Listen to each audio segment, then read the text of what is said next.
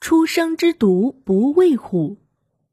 示意犊小牛，刚生下的小牛不害怕老虎，原比喻年轻人大胆勇敢，缺少经验。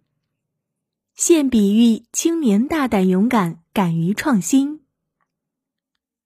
出处：明罗贯中《三国演义》第七十四回。东汉末年。刘备占领汉中，自称汉中王。接着，他命令镇守荆州的关羽率兵北上，进攻襄阳与樊城。曹操部将曹仁领兵抵抗，被关羽部将廖化、关平打败。曹操接到战报，又派大将于禁和先锋庞德统领七支人马前去增援。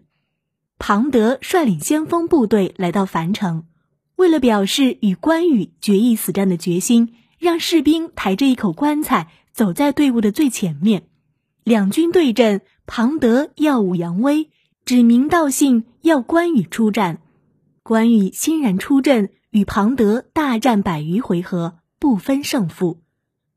关羽回到营寨，对众将说：“初生之犊不畏虎，我看庞德年轻气盛。”只可以用计胜他，不可凭恃武力取胜啊！这时正是秋季，樊城地区秋雨连绵，汉水漫上堤岸，樊城被围于大水之中。